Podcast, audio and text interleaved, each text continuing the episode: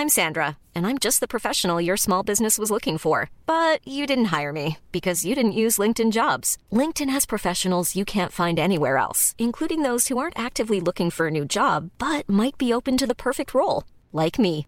In a given month, over 70% of LinkedIn users don't visit other leading job sites. So if you're not looking on LinkedIn, you'll miss out on great candidates like Sandra. Start hiring professionals like a professional. Post your free job on linkedin.com/people today.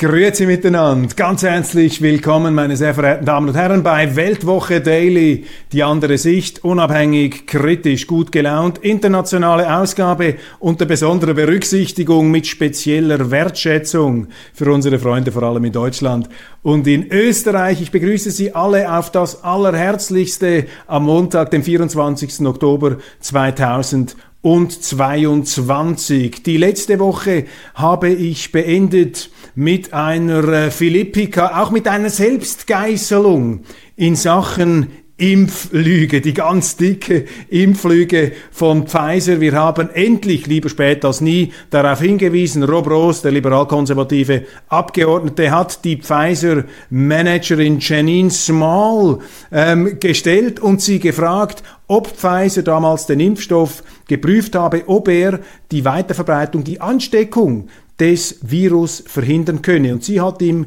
klipp und klar und ganz einfach zur Antwort gegeben, nein. Und dieses Nein muss in seiner Bedeutung noch richtig erfasst und gewürdigt werden. Und ich mache das nicht aus der Warte eines Impfsachverständigen. Ich bin kein Impfgegner, ich bin kein Impfskeptiker, ich bin kein Medizinalskeptiker, ich bin vielleicht ein Skeptiker unseres verstaatlichen Gesundheitswesens. Und natürlich muss man bei allem, auch bei den Medizinern, bei den Ärzten, bei den Naturwissenschaftlern auch kritisch hinschauen. Allerdings als Geisteswissenschaftler bin ich da von einer gewissen und als Journalist bin ich da von einer gewissen äh, Zurückhaltung geprägt, denn ich habe sehr, sehr großen Respekt vor der Naturwissenschaft, auch vor den naturwissenschaftlichen Studien. Ich habe damals in meiner Studienzeit auch Vorlesungen an der ETH Zürich besucht und wenn ich das vergleiche mit dem, was die Geisteswissenschaftler, was wir in der Geschichte und in anderen Fächern tun mussten, wenn ich das vergleiche mit dem Druck, auch mit den Leistungserwartungen und mit der Prüfungsintensität an einer ETH, dann ähm, trägt das dazu bei, meinen Respekt vor den Naturwissenschaftlern, auch vor den Medizinern nicht zu schmälern, um es mal so zu sagen. Aber dieses Nein, dass man den Impfstoff nicht darauf getestet habe, Ansteckungen zu verhindern, dieses Nein lässt auchen, denn es entlarvt die Aussagen weniger der Mediziner und der Wissenschaftler, aber es entlarvt die Aussagen der Politiker und auch vieler Medien als faustdicke Lügen. Und das fängt schon an beim CEO von Pfizer, Albert Burla. Er hat nämlich gesagt, dieser Covid-Impfstoff schütze 100%, sei 100% effektiv zur Verhinderung von Covid-Fällen. Stimmt einfach nicht, ist falsch. Und falsch ist auch, was die amerikanische Gesundheitsbehörde des Präsidenten Joe Biden und Anthony Fauci da, des äh, Obermedizin-Gurus der Vereinigten Staaten, gesagt hat. Sie haben nämlich gesagt, Geimpfte seien nicht ansteckend. Falsch. Schweizer Bundesräte haben gesagt, mit einem Impfzertifikat habe man bewiesen, dass man nicht ansteckend sei, dass man für niemand anderen eine Gefahr darstelle. Und jetzt sind wir im Kern der Lüge. Und ich habe ein paar kritische Zuschriften auch bekommen, sehr viele zustimmende, aber auch kritische, gerade von Ärzten, die gesagt haben, hören Sie auf, sich gegen die Impfung da ins Zeug zu legen und die Impfungen schlecht zu reden. Die Impfungen funktionieren, sie haben eine Schutzwirkung und so weiter. Auf diese Diskussion, meine Damen und Herren, will ich mich hier gar nicht einlassen. Ich will einfach ganz differenziert und ganz präzis diesen Vorwurf noch einmal herausarbeiten, der in diesem Nein steckt, nämlich der Vorwurf gegen den politischen Missbrauch dieses Impfstoffs, der Fabrikation einer Fake News, er würde nämlich Neuansteckungen verhindern und daraus abgeleitet dann eine beschämende, beispiellose Hetzkampagne gegen die Ungeimpften, die als asoziale Elemente verteufelt wurden. Ich meine, die Sprache kannte keine Grenzen. Das hat sich dort regelrecht enthemmt. Und gerade in Deutschland, in Österreich, meine Damen und Herren, ich war an der innerösterreichischen Grenze, Tirol, da sind die, die Durchreisenden mit Uniform, von Uniformierten mit automatischen Waffen gestoppt und durchleuchtet worden. Man hat die ungeimpften als wandelnde Massenvernichtungswaffen angeschwärzt, verteufelt und an den Pranger gestellt. Man hat sie sozusagen aus dem Kreis der zivilisierten Gesellschaft ausschließen wollen. Man hat ein Generalmisstrauen gesät. Man hat die Gesellschaft gespalten in ungeimpfte und geimpfte auf der Grundlage von Fake News. Meine Damen und Herren, das ist hier der Vorgang. Und das ist ein Vorgang, der von den Mainstream-Medien in der Schweiz, in Deutschland, in Österreich überhaupt nicht zur Kenntnis genommen wird. Warum wird er nicht zur Kenntnis genommen? Ja, weil die Medien dann ihre eigene zutiefst fragwürdige, um nicht zu sagen antijournalistische Haltung bekannt geben müssten, dazu stehen müssten, zu Kreuze kriechen müssten und sagen, Asche auf unser Haupt, wir haben uns geirrt, wir haben uns auch beteiligt an dieser Hetzkampagne, an dieser Verunglimpfungskampagne. Wir haben die Gesellschaft gespalten. Mehr noch, wir haben diese Spaltung versucht zu tarnen unter einem aggressiven Gegenvorwurf, dass man nämlich die, die nicht mitmachen wollten bei dieser Spaltung, dass man denen vorgeworfen hat, ihr spaltet die Gesellschaft, indem ihr die hochwohllöbliche, heilig gesprochene, von den Medien heilig gesprochenen Regierungen zu kritisieren wagt, die Wissenschaftler zu kritisieren wagt, dies alles auf der Grundlage von Fake News. Das steckt in diesem Nein, meine Damen und Herren. Das muss man sich bewusst machen. Und das Schweigen all jener, die sich in den letzten Jahren da aus dem Fenster hinausgelehnt haben, aufs Allerfürchterlichste, die eben die Ungeimpften als asoziale Idioten, als, als Leute mit Hirn aus Brei, als Impfkasper verleumdet haben, von all denen hören wir gar nichts mehr. Und ich möchte einmal von Karl Lauterbach wissen, dem äh, Dr. Fauci, äh, dem äh, Dr. Mabuse der Corona-Politik in Deutschland. Von ihm möchte ich einmal hören, wie er sich zu dieser Pfizer-Lüge stellt. Und vor allem auch Albert Burla, der Pfizer-CEO. Was sagt denn er dazu? Er hat den Leuten doch faustdick ins Gesicht, brandschwarz ins Gesicht gelogen. Effe 100% effektiv gegen ähm, 100% effektiv zur Verhinderung von Covid-Fällen. Stimmt nicht, stimmt Hirten und vorne nicht. Pfizer hat das nicht einmal getestet. Und jetzt sind wir mal ein bisschen äh, kritisch hier an diesem Punkt. Was musste die deutsche Automobilindustrie an geballter, institutioneller Gewalt über sich ergehen lassen, weil mutmaßlich, offenbar, aber nicht hinreichend bewiesen, nach meinem Verständnis, der Vorwurf erhoben wurde, man hätte geschummelt bei diesen Dieselabgastests.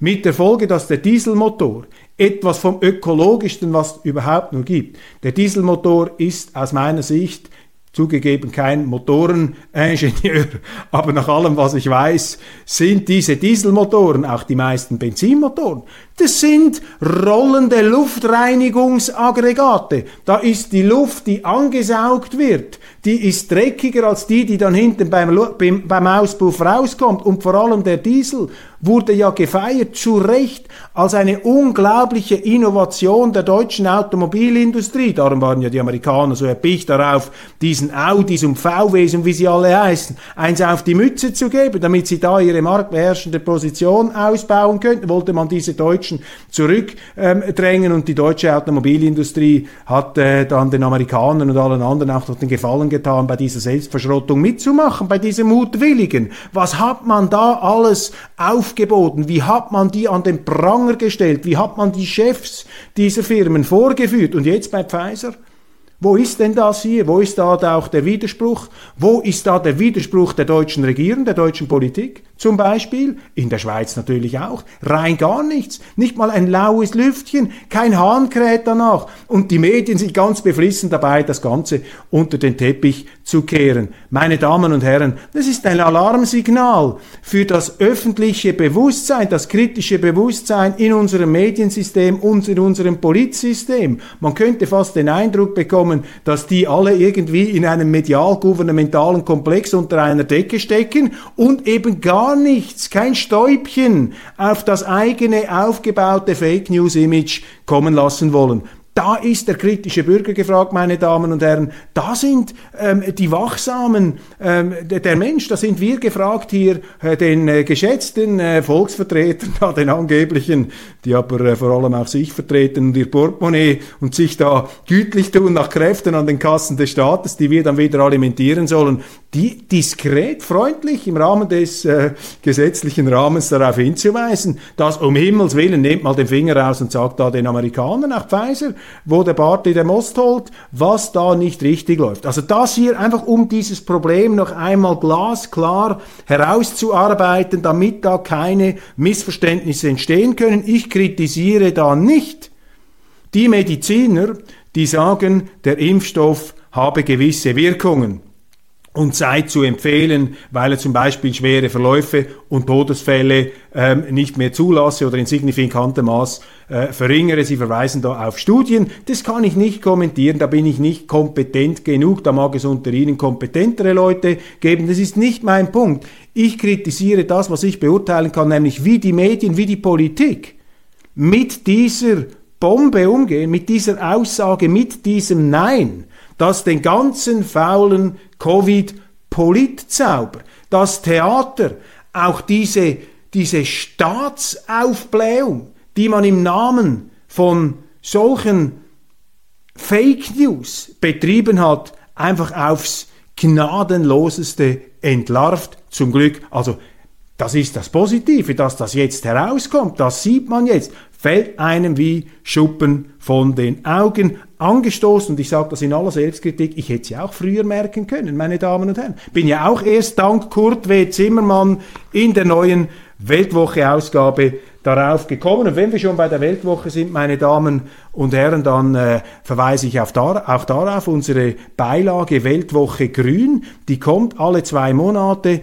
im Blatt dabei, akribisch gestaltet, auf hohem, auch wissenschaftlichem Niveau von meinem Kollegen Beat Gigi, der hier internationale Autoren versammelt, um dem Umweltschutzthema ähm, aus liberaler Sicht Bedeutung zu geben um eben einen Gegenakzent zu setzen, auch gegen die ökomarxistische gegen die ökosozialistische Vereinnahmung der Umwelt und der Natur, die sich eben nicht wehren kann gegen die Natur, sonst sind den Linken ja ihre welthistorischen Subjekte immer davongelaufen. Das Proletariat wählt heute ja AfD, wählt ja nicht mehr, mehr, wählt nicht mehr den Sozialismus, weil sie eben gemerkt haben, dass der Sozialismus nicht funktioniert. Aber die Pflanzen, die Tiere, das Klima, das kann sich halt nicht wehren, die Natur. Wenn da ein paar Grüne kommen und sagen, wir verteidigen jetzt die Natur, ähm, dabei benutzen sie die Natur nur, missbrauchen sie die Natur nur für eine sozialistische Politik, um diese längst abgestorbenen Programmleichen da aus ihren Gräbern noch einmal auszubuddeln und zu errichten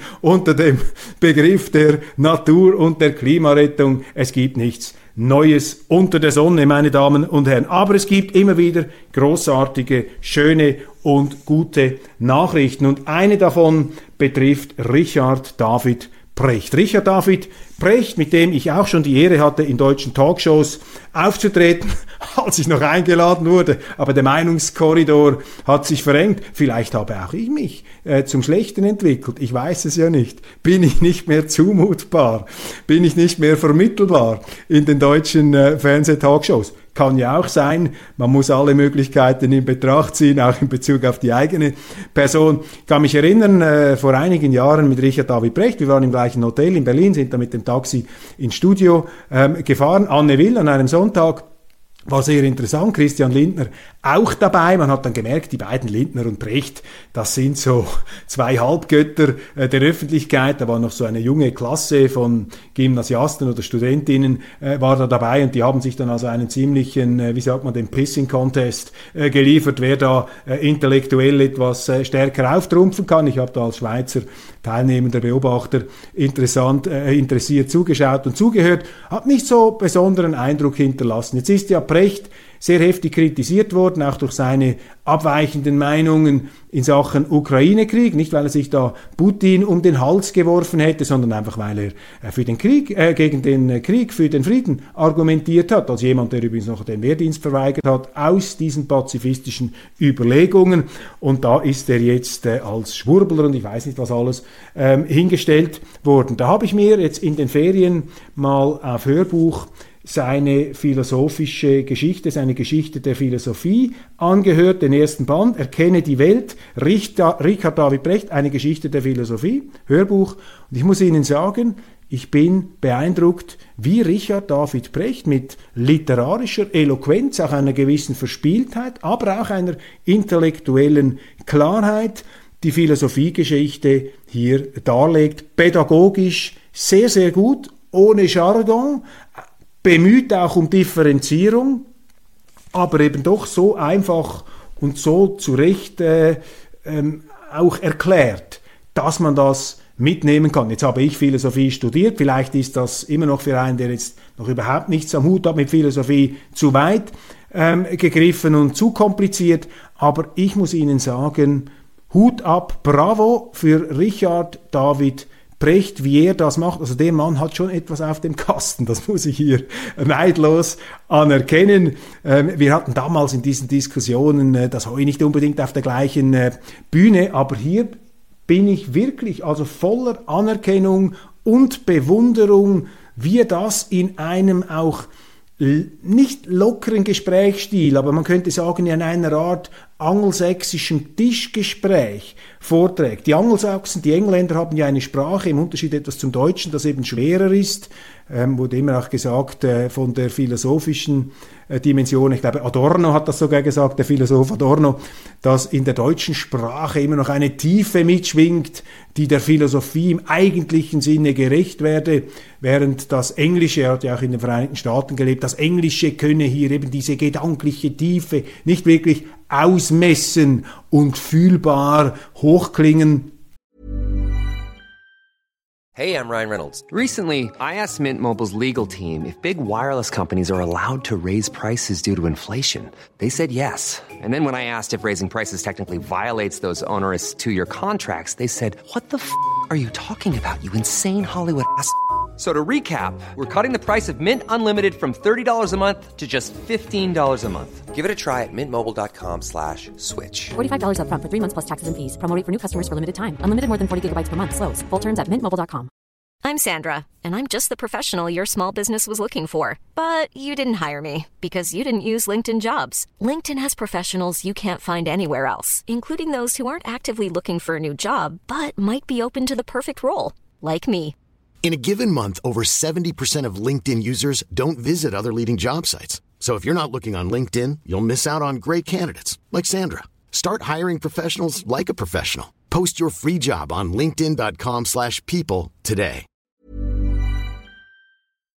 Lassen. Nun, ähm, das Angelsächsische, das Englische, dort sagt man, ist das Intellektuelle und das Alltägliche, der Smalltalk und das etwas Abgehobene äh, zum Teil identisch. Also man kann auf Englisch auch Kompliziertes in einer ja, Tischgesprächsmanier zum Ausdruck bringen. Und das ist das, was Richard David Brecht hier gelingt. Meines Erachtens, dass er eben diese philosophischen Klassiker, vor allem jetzt äh, Platon zum Beispiel, den Urvater den Ab der abendländischen Philosophie, auch die, die Vorsokratiker, dass er das, in, soweit bin ich jetzt, dass er das ähm, ja, in, in einer Tischgesprächsart und Weise rüberbringt. Also sehr, sehr ähm, informativ, gut gemacht zu empfehlen Leuten, die sich für Philosophie interessieren, für Kulturgeschichte, für die Entwicklung unseres Denkens, vom Mythos zum Logos, was in Griechenland alles schon gedacht wurde. Sie merken auch, so viel Neues unter der Sonne gibt's nicht. Wir sind schon auch klüger geworden, aber nicht so viel klüger, wie wir uns gerne einbilden. Richard David Brecht, erkenne die Welt, erkenne Richard David Brecht, Respekt für diesen deutschen ähm, Erfolgsautor. Der Basta-Kanzler, die deutschen Medien nagen immer noch an dem Richtlinienentscheid von Olaf Scholz. Warum? Weil Olaf Scholz, glaube ich, falsch wahrgenommen wird. Und das schockiert, das verunsichert jetzt die Medien. Sie haben ihn da als eine Art unsicheren Zögerer, ähm, der da politisch laviert im Ukraine-Krieg, etwas äh, schlecht dargestellt. Und jetzt merken Sie, dass er zum Beispiel in dieser ganzen KKW-Debatte doch einen ähm, harten Entscheid äh, treffen konnte. Das stört etwas das Bild dieses schwachen Kanzlers, vor allem auch in den bürgerlichen Medien, bürgerlichen Anführungszeichen, wie der FAZ. Und für mich ist einfach Olaf Scholz in seiner ganzen Zurückhaltung auch sich den Feindbildern in Sachen Russland auszuliefern, an diesen auch ähm, alten Verbindungslinien irgendwie festhalten zu wollen zwischen Deutschland, zwischen Europa und Russland über diesen Krieg hinweg, dass er sich eben nicht an dieser reinen Dämonisierung als Denkersatz beteiligt. Darin ist für mich Olaf Scholz ein Hoffnungsträger. Jetzt habe ich noch nie mit ihm mich länger unterhalten. Ich kann das nicht wirklich bis ins allerletzte hinweg äh, ausdeuten. Das ist einfach meine persönliche Ferndiagnose. Und ähm, ich, dies natürlich auch geprägt durch den Wunsch, dass wir möglichst schnell jetzt zu einem Frieden kommen. Ich halte die ganze Interpretation dieses Krieges, seiner Herkunfts- und Entstehungsbedingungen, wie wir sie in den Medien präsentiert bekommen, wirklich für prekär falsch, also für sehr, sehr falsch und auch irreführend und auch eine politisch, eine falsche Politik produzierend. Wir haben darüber gesprochen mit äh, einem Eskalations- und Verheerungspotenzial, das nicht gut ist. Und ich möchte auch nicht, dass äh, die gleichen Fehler wiederholt werden, die man in der Geschichte schon einmal gemacht hat. Ich habe in der Schweizer Ausgabe darüber gesprochen. Äh, Versailles 1919, was hat man damals gemacht nach dem Ersten Weltkrieg? Deutschland demütigen, Deutschland in die äh, Knie drücken, an den Boden äh, pressen, Reparationszahlungen, Schuldzuweisungen, ähm, eine reine Knüttelei und Demütigungsorgie. Was hat das für einen Erfolg gebracht? Überhaupt keinen. Deutschland hat sich radikalisiert, man hat sich im Ressentiment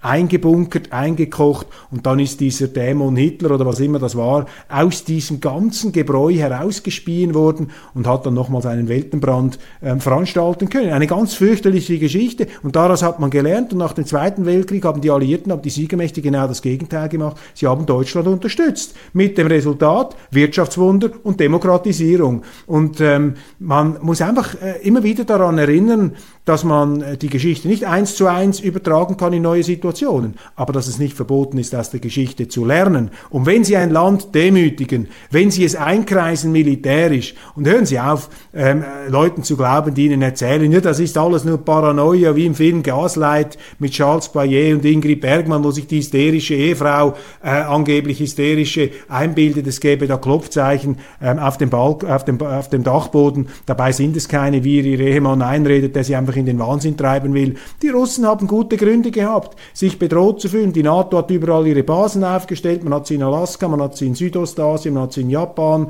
man hat sie im Westen, im Osten, im Süden und im Westen ähm, Russlands sind da Raketenbasen, sind Stützpunkte, sind auch Verträge von Seiten der Amerikaner unilateral gekündigt worden, Verträge, die eine Rüstungskontrolle garantiert haben und all das in der Summe bis und mit Übergreifen, Aufrüsten der Ukraine, einer Ukraine, die noch 2014, 2015 die Minsker Abkommen unterzeichnen musste, weil sie militärisch am Boden war. Und jetzt hat man die aufgerüstet bis unter die Zähne, macht da einen NATO-Stellvertreterkrieg gegen Russland mit dem Ziel, Russland zu, zu schwächen. Geht gar nicht mehr darum, die Ukraine zu retten. Das kommt alles von diesen ähm, Woke und Neocon Außenpolitikern der Amerikaner und unsere Medien machen da einfach blind mit, die marschieren einfach da hinein, auch Journalisten, äh, namhafte Journalisten in Deutschland, die da äh, zuvorderst dabei sind bei dieser Desinformationskampagne. Ähm, und das sage ich im vollen Bewusstsein äh, des Elends, das vor allem die Ukrainer hier zu erdulden haben, aber auch die Soldaten, die auf beiden Seiten sterben.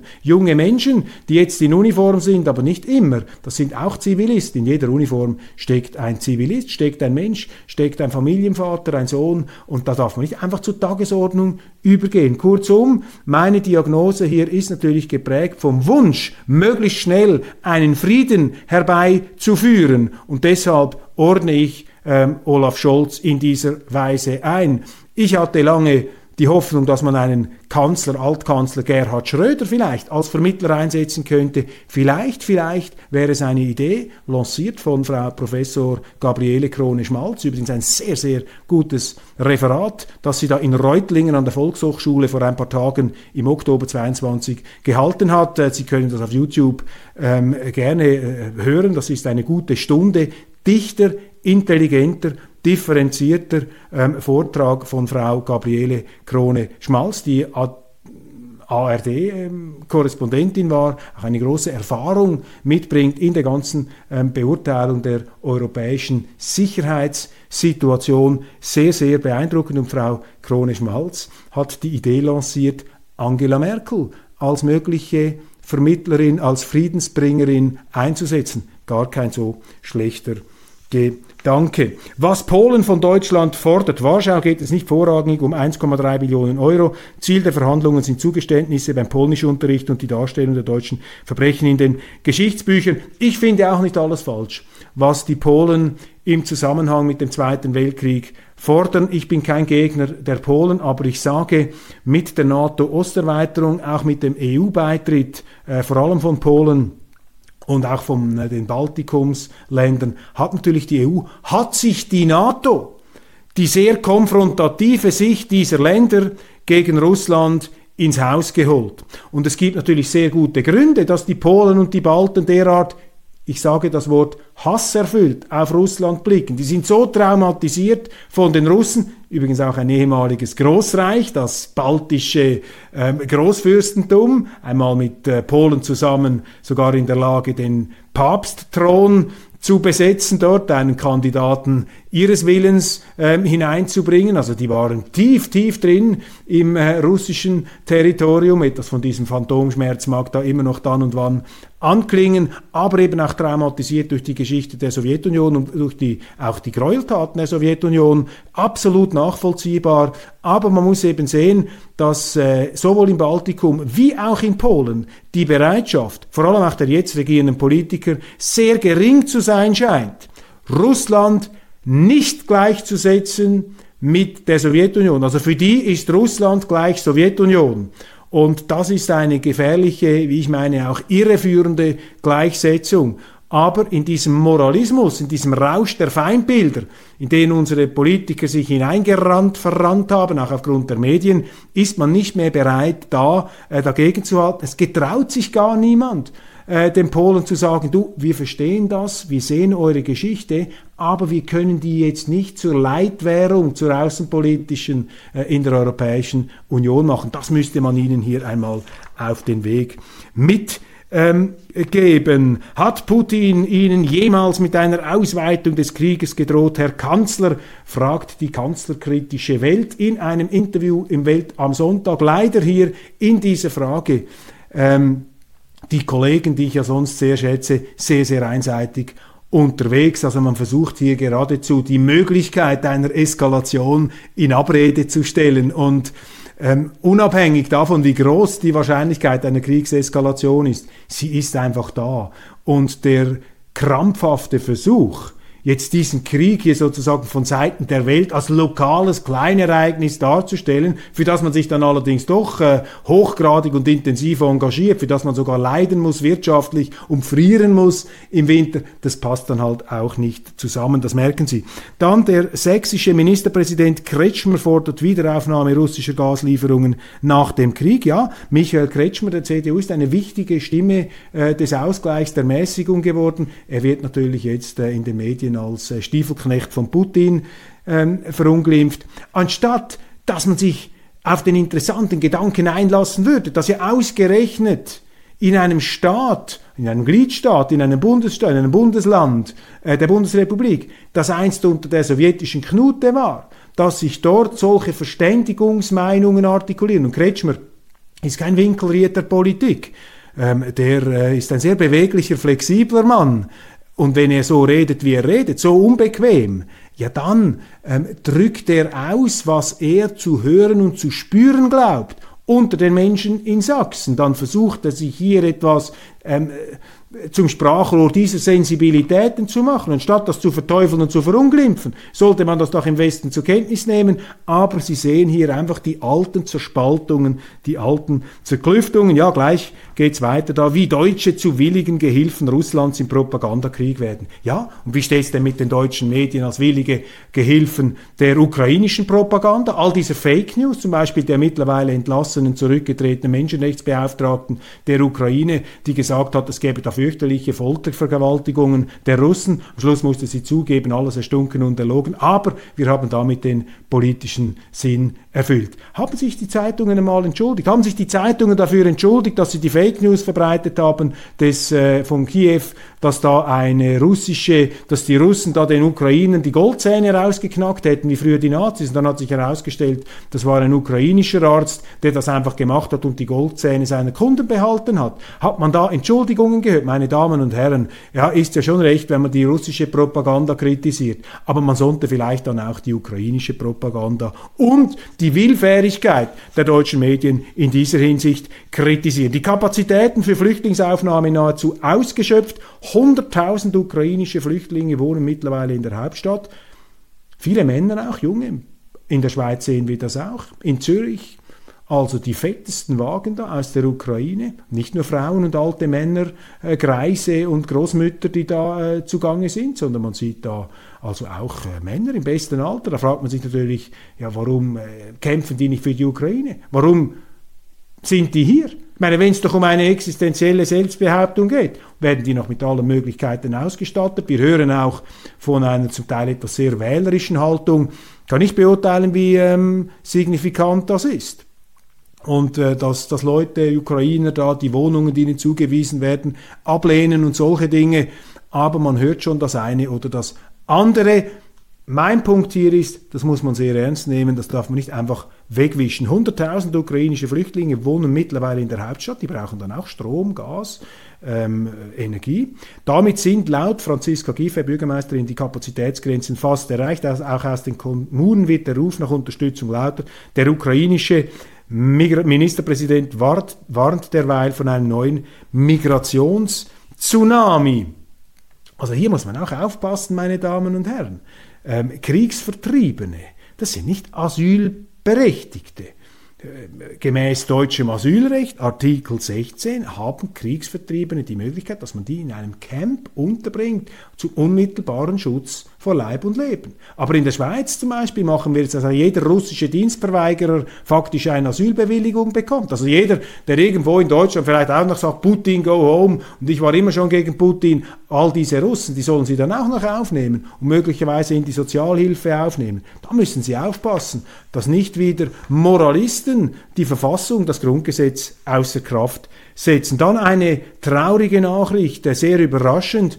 Dietrich Mateschitz ist gestorben, der visionäre, legendäre und wohl erfolgreichste Nachkriegsunternehmer Österreichs, der den Red Bull-Konzern aufgebaut hat, auf einer Thailandreise auf die Idee gekommen ist, dort dieses äh, thailändische Energiegetränk, das auf thailändisch roter Stier hieß, äh, mit seinem Marketing-Musikgehör, er hatte das absolute Musikgehör für Marketing, ähm, hatte das übernommen, die Lizenz geholt äh, für Europa, für die Welt und ein riesiges Imperium aufgebaut. Ich habe das Privileg gehabt, ähm, Dietrich Mateschitz noch persönlich kennenzulernen, ähm, vor nicht allzu langer Zeit an, einem, äh, an einer Retrette, an einem Brainstorming zur Sendung Pragmaticus. Äh, Mateschitz hat mich persönlich ausgewählt, um dort Moderator zu sein in dieser Sendung, weil er auch ein Zuschauer war und ist, äh, also ist nicht mehr, war von ähm, Weltwoche Daily, kannte auch die Weltwoche und äh, offensichtlich hat ihm das gefallen und er hat äh, mich da ausgewählt, um diese Sendung der Pragmaticus zu moderieren. Wir haben dann so ein Brainstorming gemacht mit seinem Team, auch Prinz Michael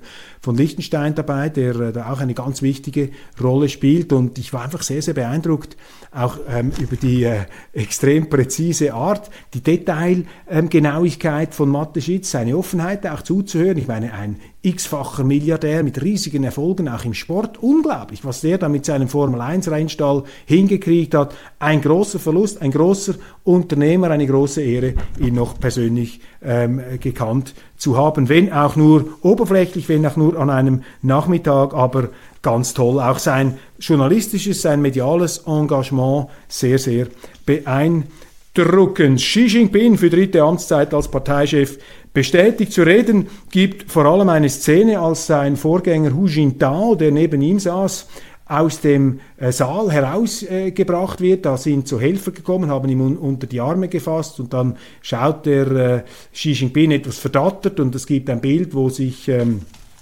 hier der Hu Jintao noch äh, quasi äh, umwendet. Und das wird jetzt von den Medien als glasklarer Beweis für eine Abservierung, für eine Art Säuberung vor allen Kamerakulissen hier gedeutet. Ich kann das nicht beurteilen, was das genau heißt, aber ich kann Ihnen sagen, Bilder sind keine Beweise. Und was man da alles in diese Bilder hineininterpretieren will, das ist äh, mit sehr, sehr vielen Fragezeichen zu versehen. Ich äh, habe in der Schweizer Ausgabe gesagt, äh, wenn ich da jeweils lese, was über mich drinsteht in den Zeitungen, und da stimmt in der Regel gar nichts, äh, dann kann man äh, nur, äh, kann man sich nur wundern, beziehungsweise kann man sich nur fragen, wie hoch dann der, vielleicht der Wirklichkeitsgehalt der Berichterstattung sonst noch ist. Also aufgepasst mit solchen Bilddeutungen, die da für die bare Münze ausgegeben werden. Dann ist ähm, Frau Meloni äh, jetzt installiert als Ministerpräsidentin. Kanzler Scholz hat ihr gratuliert, was einigen Medien in Deutschland missfällt,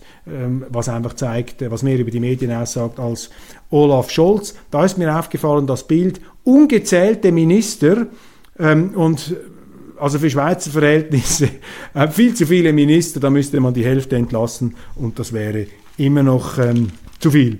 Ein politischer Sturm um den Hamburger Hafen, der geplante Verkauf einer Minderheitsbeteiligung an einem Containerterminal an die chinesische Costco-Gruppe sorgt für Aufregung. Ja, der Druck, der moralische Druck auf den Kanzler wächst. Er solle das verbieten, dass sich die Chinesen da einkaufen können in einen Teil der Hamburger Hafeninfrastruktur. Soll er das verbieten, soll er das nicht verbieten? Meines Erachtens sollte er das nicht verbieten. Warum nicht?